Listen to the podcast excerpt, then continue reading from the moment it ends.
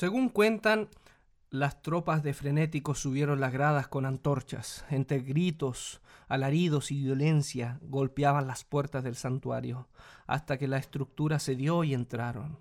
Los escribas trataron de disuadir la turba, pero eran mucho más. Reunieron todos los libros, desde historia, matemáticas, astronomía, medicina y arte. El tesoro más grande del mundo antiguo era el resultado de varias civilizaciones. Todo, esa riqueza invaluable se fue con las llamas.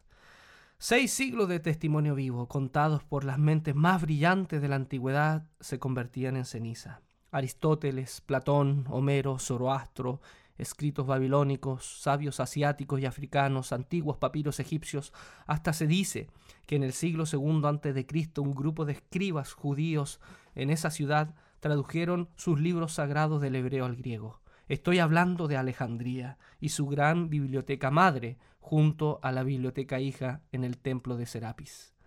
Con el empoderamiento de la religión cristiana, estamos hablando del siglo IV, Teodosio I trata de acabar con todo vestigio de herejía en su vasto imperio.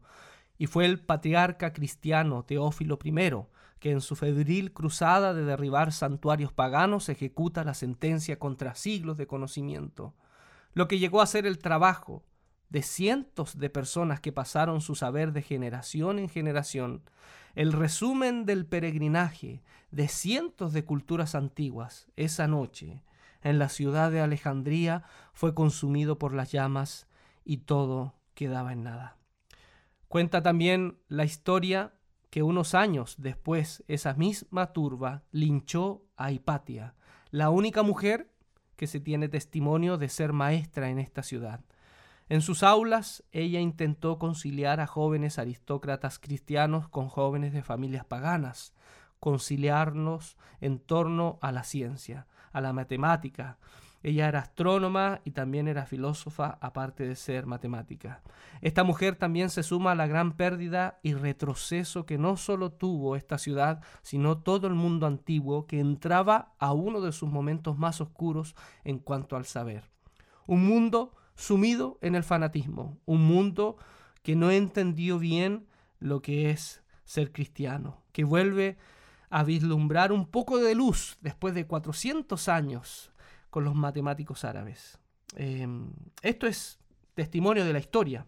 Estoy hablando de lo que sucedió cuando se incendió la biblioteca de Antioquía, una mina de oro, una de las grandes maravillas del mundo antiguo que solo podemos tener eh, algunos escritos que se salvaron, pero básicamente todo se destruyó. ¿Y por qué se destruyó?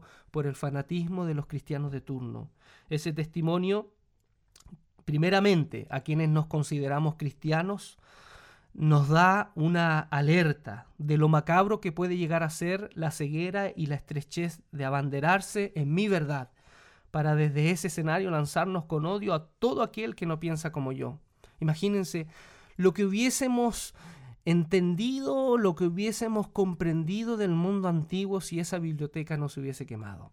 Imagínense cuánto hubiésemos avanzado en cultura, cuánto hubiésemos avanzado en la ciencia si esa biblioteca no se hubiese quemado.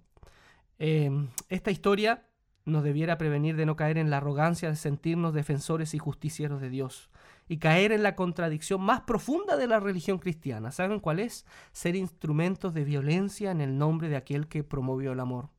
También evitar repetir la historia, cuando se engrana la religión con el poder absoluto y es en aquellas páginas negras llenas de prohibicionismos, ejecuciones y el rechazo absoluto al diálogo, cuando estos llamados cristianos en el gesto de purificar en nombre de Dios el mundo, traspasaron todos los códigos y hundieron al mundo en siglos de oscurantismo. Y no solo cristianos, sea de la religión que sea o de las banderas que se alzan también con fanatismo religioso, evitar volver a lo mismo a la tragedia de que el poder en unos pocos destruya la libertad de los muchos.